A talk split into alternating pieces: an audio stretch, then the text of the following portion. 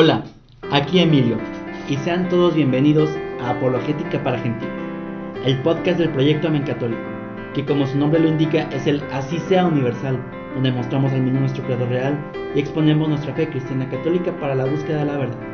Así que, si eres uno de los que está interesado en descubrirla, súbete al barco con nosotros y surquemos juntos a un nuevo horizonte. Pues sí, sean todos bienvenidos chicos, ¿cómo han estado? ¿Qué me cuentan de nuevo? Eh, tenemos a tres invitados de lujo en esta ocasión. A los tres ya los conocen, no es la primera vez ninguno de ellos. Primero las damas. Dafne, ¿cómo estás? Hola Emilio, ¿qué tal? Muy feliz otra vez de compartir aquí este espacio con ustedes. ¿Qué nos cuentas de nuevo a la audiencia? Pues que es mi segunda visita y estoy más emocionada, ya con un poco menos de nervios y muchas ganas de seguir adelante. Rafa, ¿cómo estás? Muy bien, Emilio. Hola, Dafne. Hola. Y hola a toda la audiencia de Apologética para Gentiles. Siempre es una gran alegría poder compartir este espacio donde tratamos de, bueno, divertirnos un poco, pero al mismo tiempo también, bueno, no es, es al revés, ¿no? Iba a decir divertirnos y compartir algo de doctrina y de fe, no, al revés, no, más bien compartir algo de doctrina y de fe mientras nos divertimos. Entonces, para mí, una gran alegría. Padre Tadeo, ¿cómo estamos hoy? Muy bien, gracias. Para mí ¡Viene el también. padre! Uh, yo tenía rato que no venía, ¿eh? Eh, sí, aquí estamos. Bueno, eh, en fin, hay mucho trabajo, la mies es mucha y los obreros pocos. Si alguien quiere apuntarse, me avise, ¿eh? Eh, les dejo luego mis datos. No, eh, muy contento, muy contento, como sí, eh, como decía Rafa, vamos a, a eso, compartir la doctrina y divertirse, porque la doctrina nos ayuda a muchas cosas y no necesariamente es aburrida, a veces la gente lo piensa, por eso aquí yo les invito a que manden sus preguntas porque son muy interesantes. Aunque digas, ah, esa es pregunta seguramente que es rarísima, pues bueno, mándala y ya te diremos si es rarísima o no y la intentaremos contestar. Sí. Perfectísimo. ¿Y ¿A dónde los pueden mandar, Emilio? Nos lo pueden mandar con todo gusto a Instagram y a Facebook como Amén Católico, a Twitter como Amén CTC. Muy bien. El mandamiento del que hablaremos en esta ocasión ya es el último que nos queda de la lista. Han compartido con nosotros la serie. ¿Cómo se han sentido? Eso sí me gustaría que nos lo hicieran saber de alguna forma, porque es muy importante para nosotros escucharlos a ustedes. Ahora, el último que vamos a tocar es el octavo mandamiento. Dafne, ¿cuál es? No dirás falso testimonio ni mentiras. Padre, ¿de qué se trata? pues eh, como bien lo dice, de no decir falso testimonio ni mentir. No, claro que no. Se trata de, es un mandamiento, como sabemos los mandamientos tienen una eh, parte positiva. ¿no? O sea, Ajá. ciertamente nos dice no decir mentiras, sí, sí, sí, claramente. Pero se trata sobre todo de respetar y amar la verdad. ¿sí? ¿Cómo se hace eso? ¿Cómo se hace eso? De muchas maneras, ¿sí? Primero tendríamos que hablar un poquito qué es la verdad. ¿Qué es la verdad? O sea, hay que, sin entrar ahorita en, en rollos filosóficos, Claro. nada más, sí me parece que es importante eh, hacer el- el- la precisación, quizá. Actualmente nos encontramos en un momento en el que la verdad está en crisis. ¿Por qué? Porque eh, lo han denunciado varios pensadores de nuestro tiempo, entre ellos el mismísimo Benedicto XVI. eh, vivimos inmersos en una dictadura del relativismo. ¿Qué significa esto? Que la verdad no parece ser una, sino que más bien, pues cada quien tiene su verdad.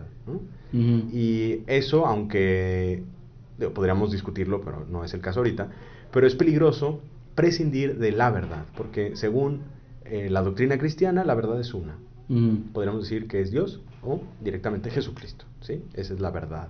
Eso nos, nos da muchísimo, bueno, nos ahorra muchos problemas, pues, porque si no hay una verdad, pues entonces sí, claro, entonces no, no podemos discutir, ponernos de acuerdo, porque pues si yo pienso esto y tú piensas lo otro, y yo no creo que sea así, pues entonces ya eh, nunca nos vamos a poner de acuerdo. En cambio, sí podemos partir de que Dios es la verdad, Cristo es la verdad, y a partir de ahí construir muchísimo más.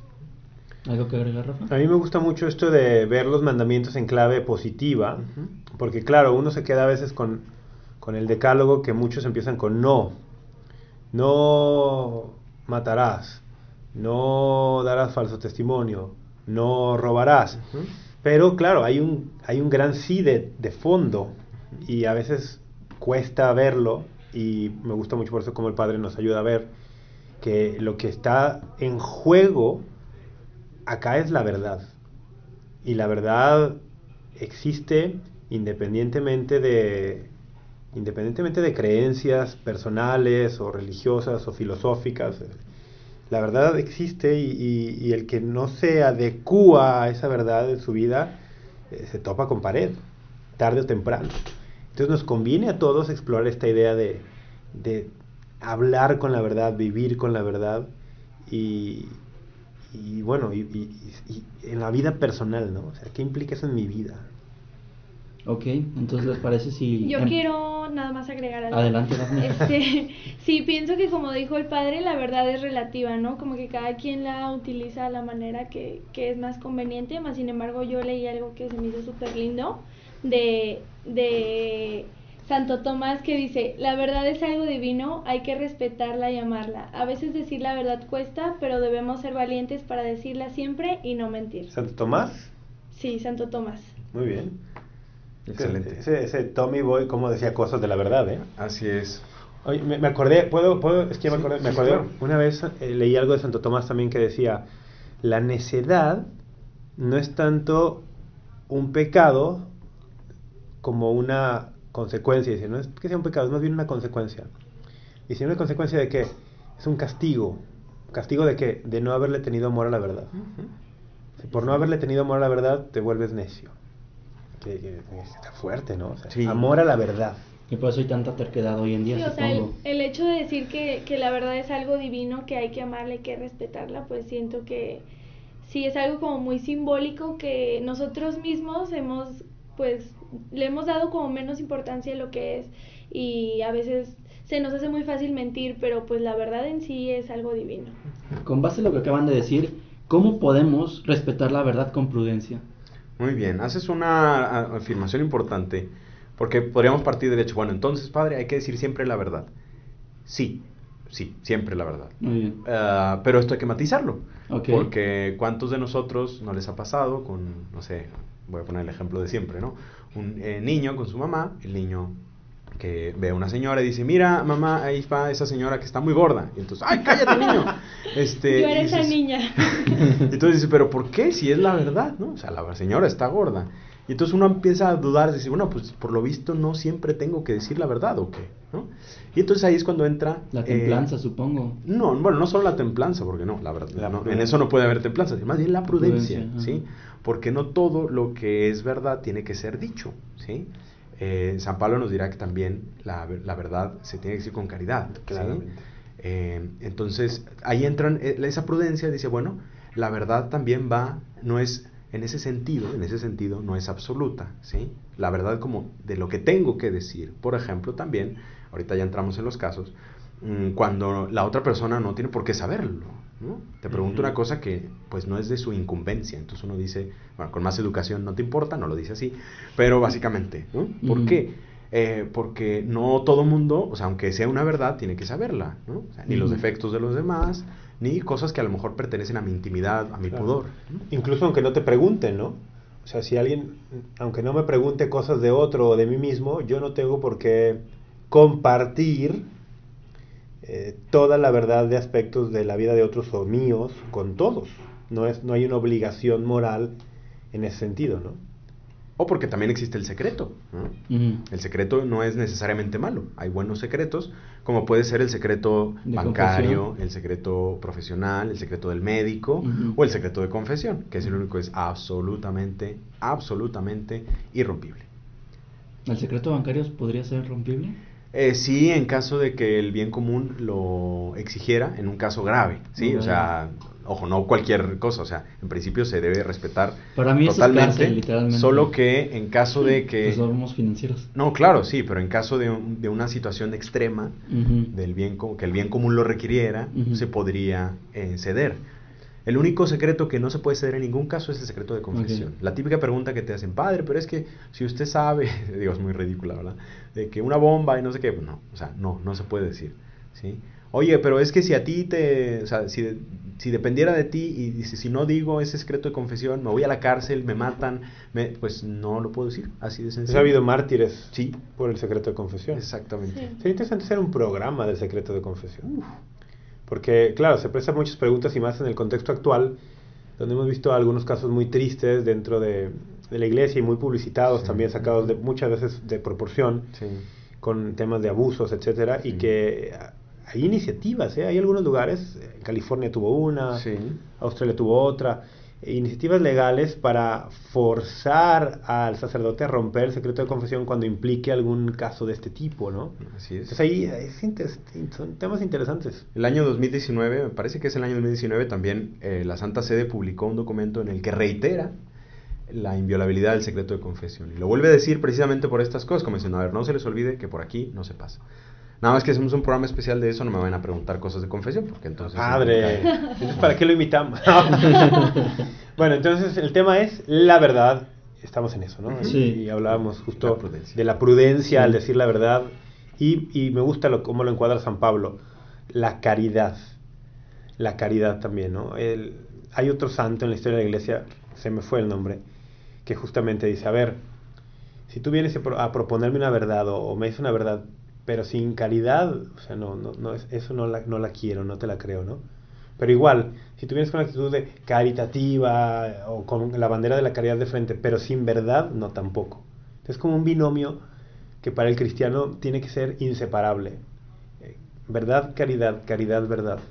Y, y de esta forma creo que podemos eh, guiarnos bastante bien. Entonces, ¿cuándo debo decir la verdad? Siempre que la prudencia lo dicte.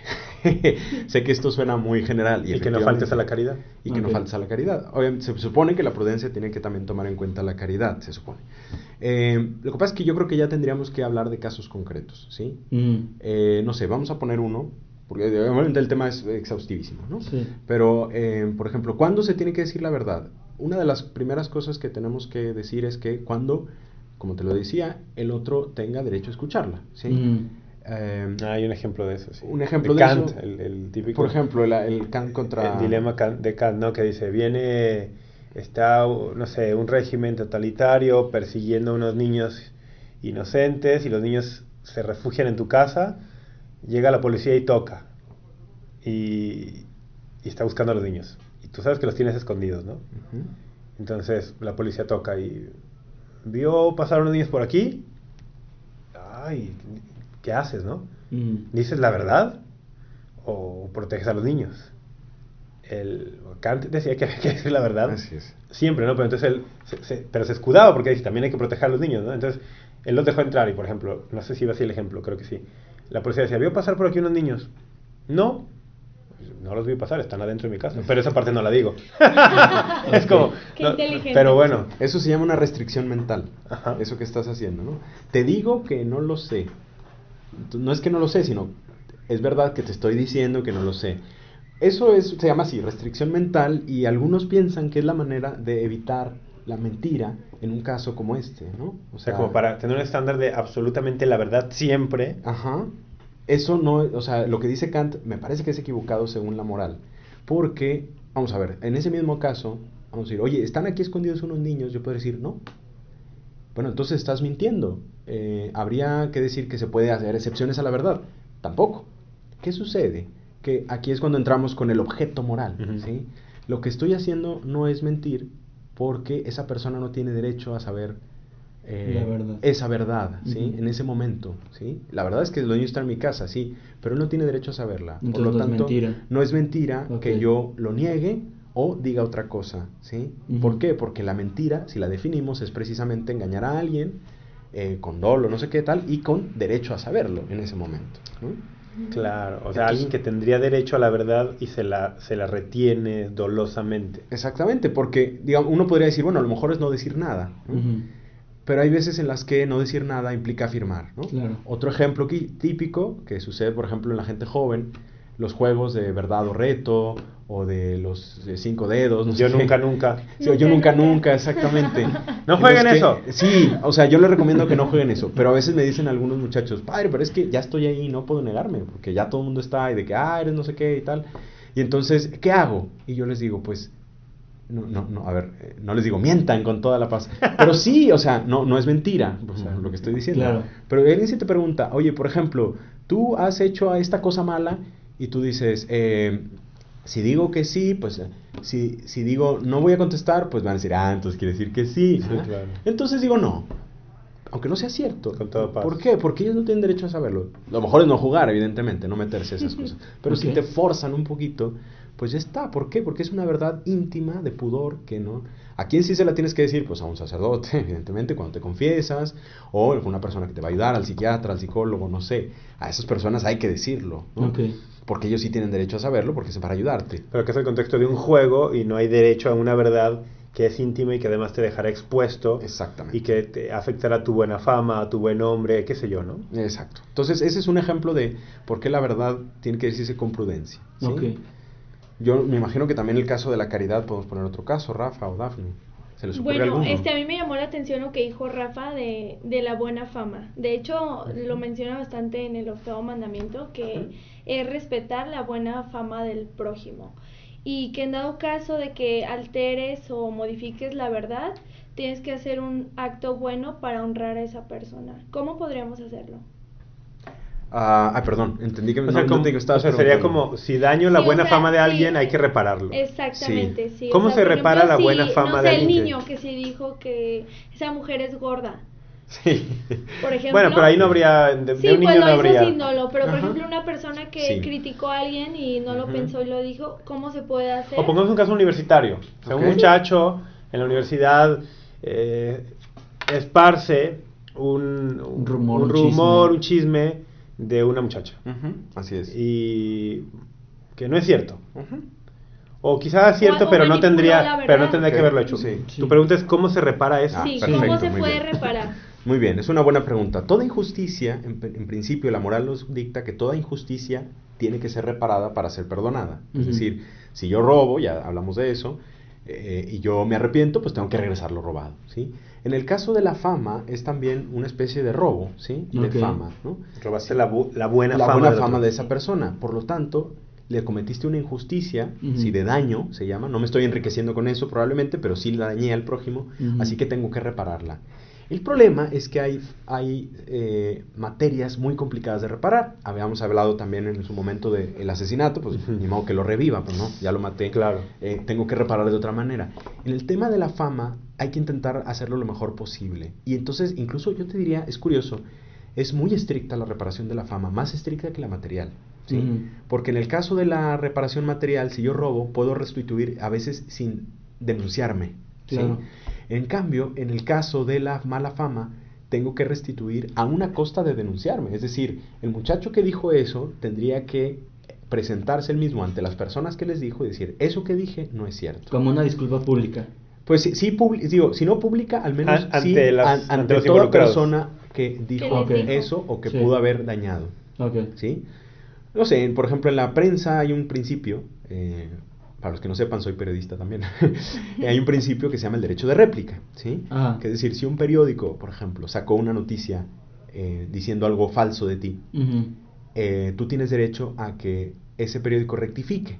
Pero esa rectificación tiene que darse en el mismo espacio y en el mismo lugar en que se publicó lo que te difamó. ¿sí? O sea, si saliste en la portada del periódico y diciendo que tú te habías robado no sé qué y no fue cierto, pues el periódico tiene la obligación moral de publicarlo portada. en las ocho columnas de la portada, como se dice, eh, la verdad sobre el caso Y- diciendo que se equivocó. Y no en la página 7. Exactamente, sí, Ok. ahí escondidillo, ah, nos equivocamos, que no, no, tiene que reparar en el mismo lugar.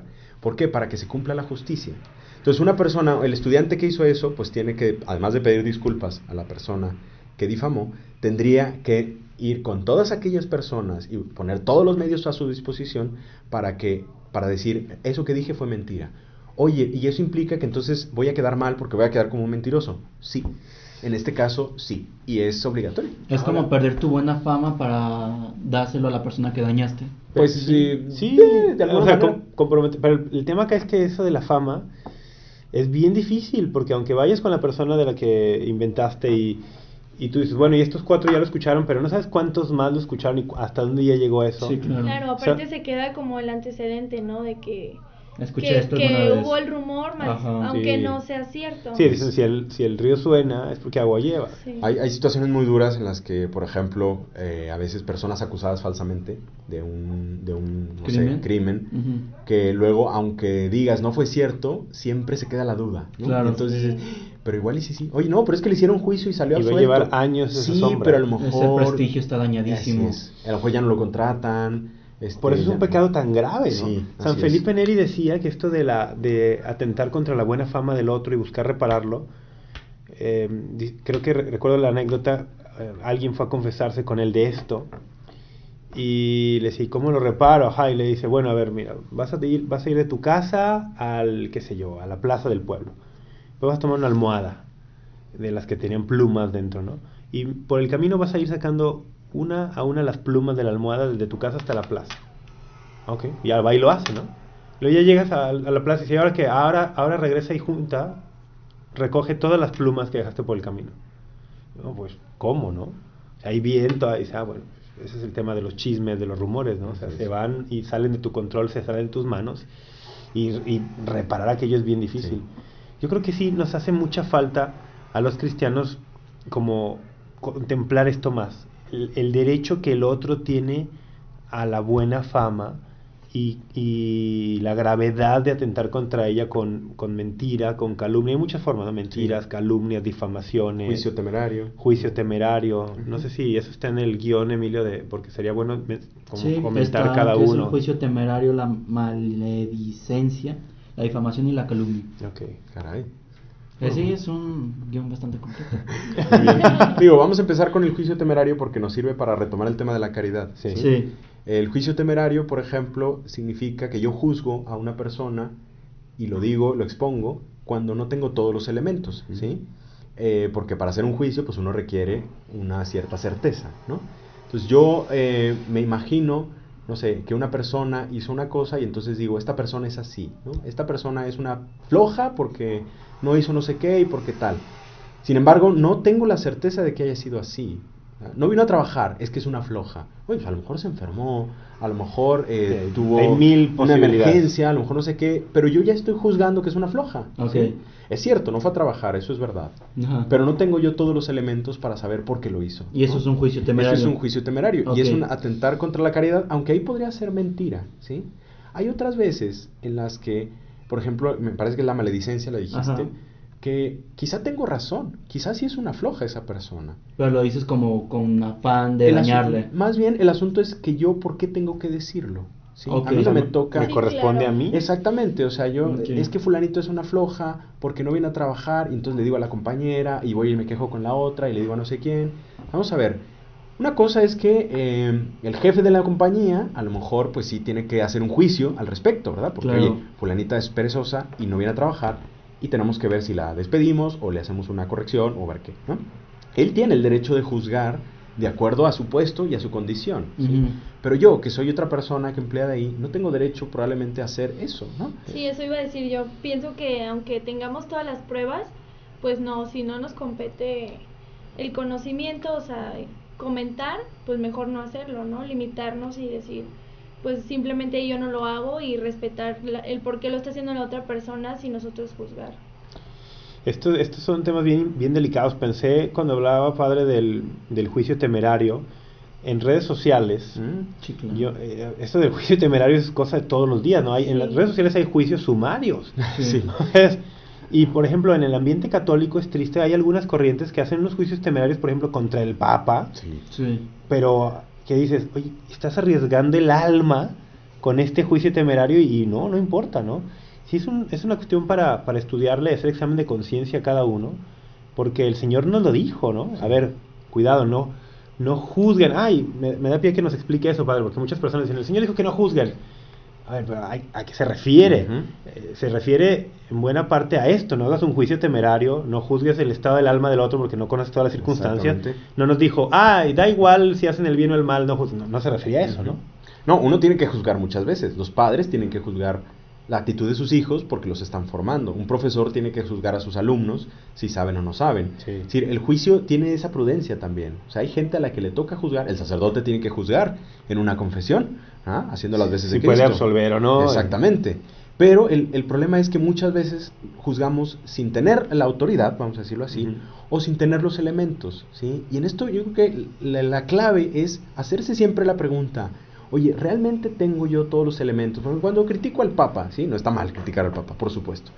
Pero a veces uno se lanza muy fácil a decir, es que está haciendo esto. Oye, hay intereses de Estado, hay muchísimas cosas que no tenemos ni idea. Sí, sí. A veces también con la gente, con la gente de la política, ¿eh? tengo que decirlo. Sí.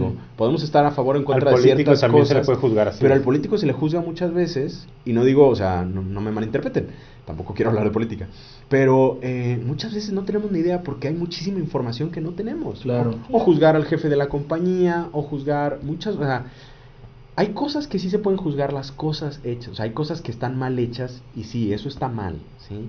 No sé, si un, eh, un jefe, pues no sé, regaña a alguien humillándola enfrente de todo el mundo en una Eso empresa, eso está mal, ¿sí? Pero ya juzgar a la persona diciendo, es que eso no sé qué, bueno, no lo sé, a lo mejor tuvo un mal día ese- esa vez. Entonces, podemos juzgar el hecho, ¿no? Eso está mal, ¿por qué? Porque va en contra de la moral, Es humillar a las personas, es objetivo.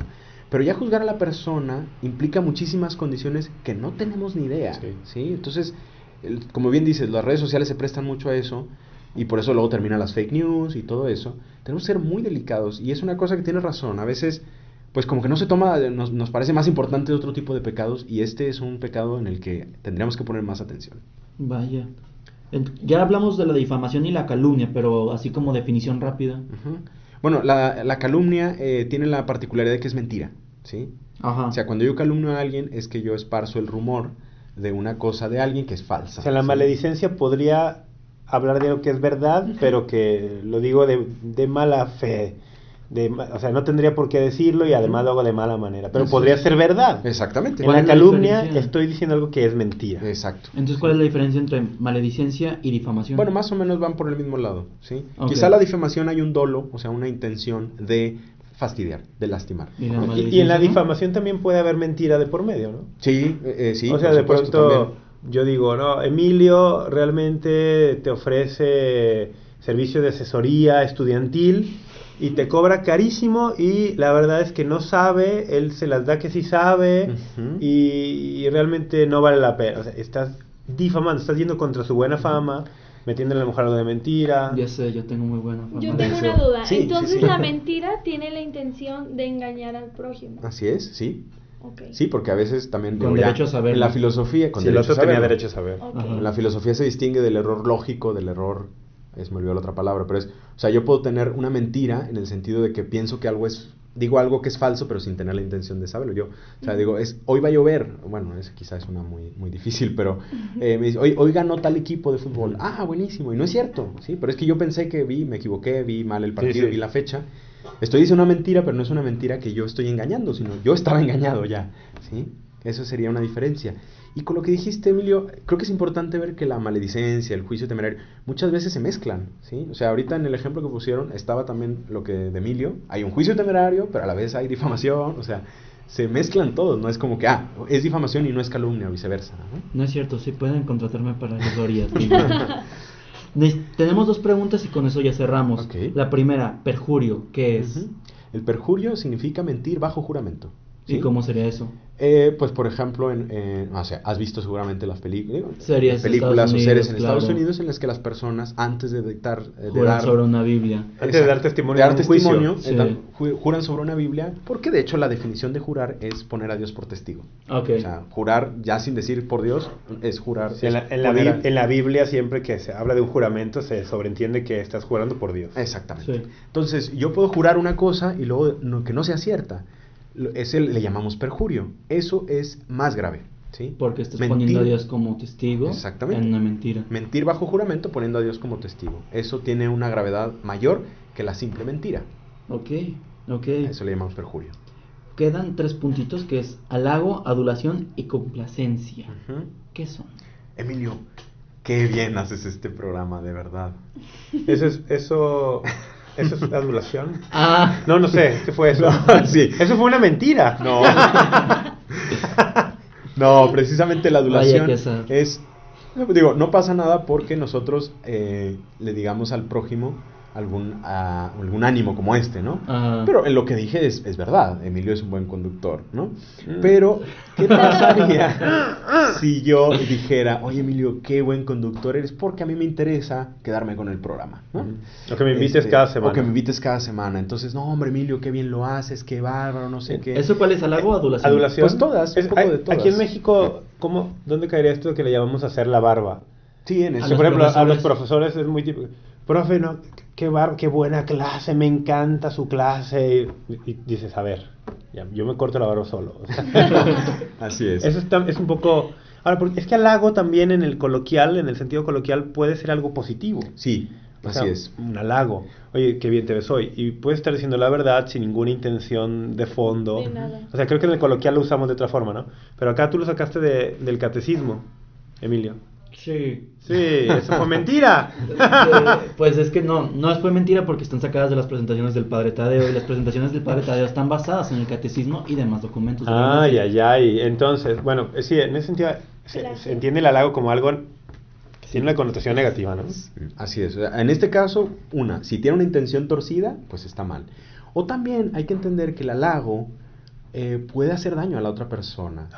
Ay, claro. Yo recuerdo algunos santos, por ejemplo San José María Escriba en concreto, que decía que tampoco es bueno a- halagar a las personas enfrente de ellas, pues porque nos mete soberbia, ¿sí?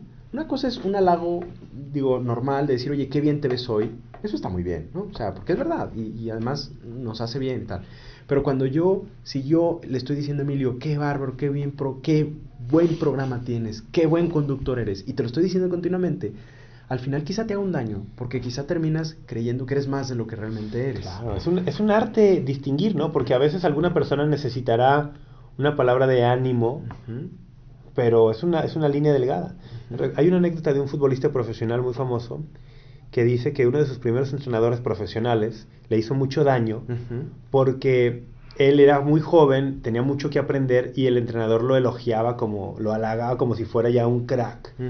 Y entonces dice, estaba en mis años muy joven todavía de, formación, si él me hubiera dicho la verdad, que realmente no era tan bueno como él me estaba diciendo y como yo estaba creyendo que era, hubiera mejorado mu- muchísimo antes mi juego.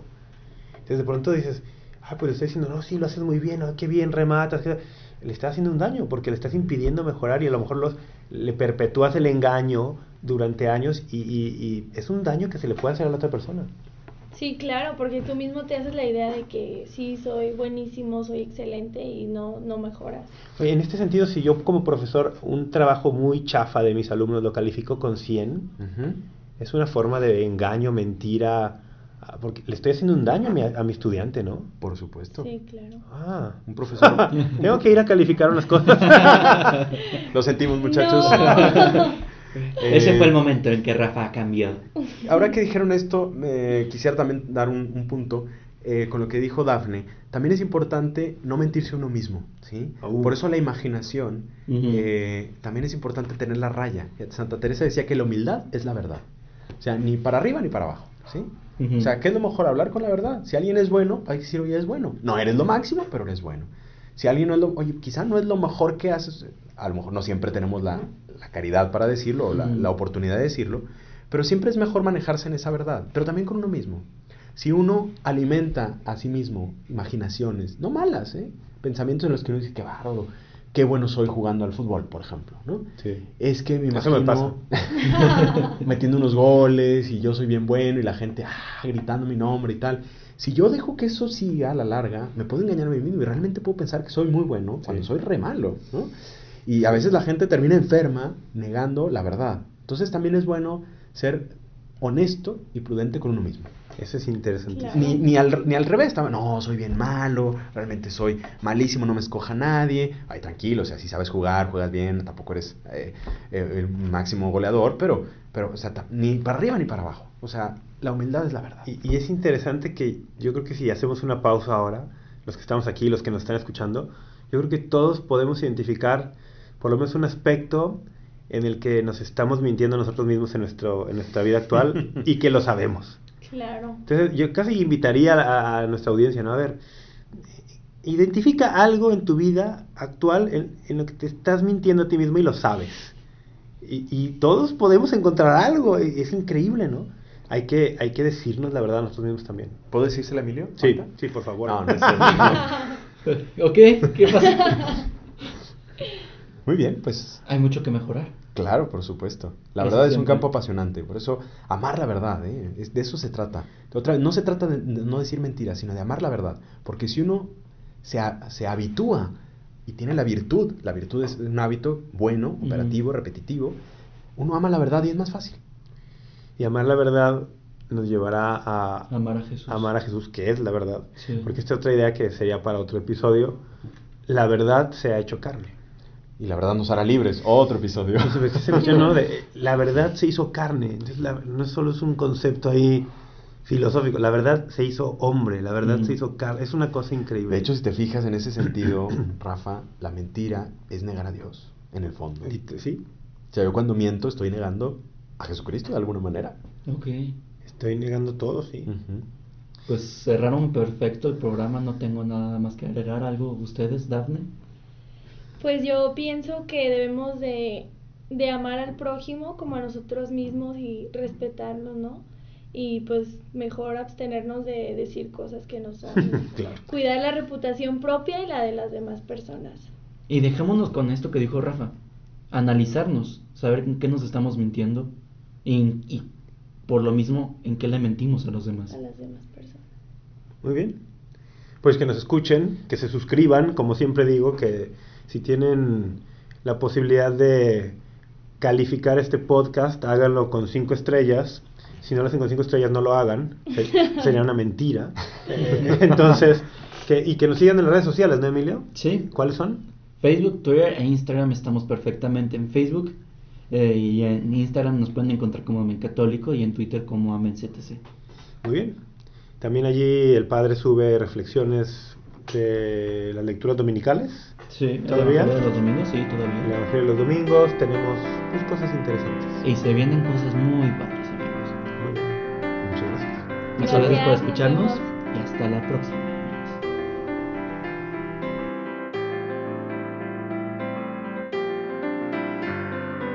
Quiero ser consciente de lo que realmente soy.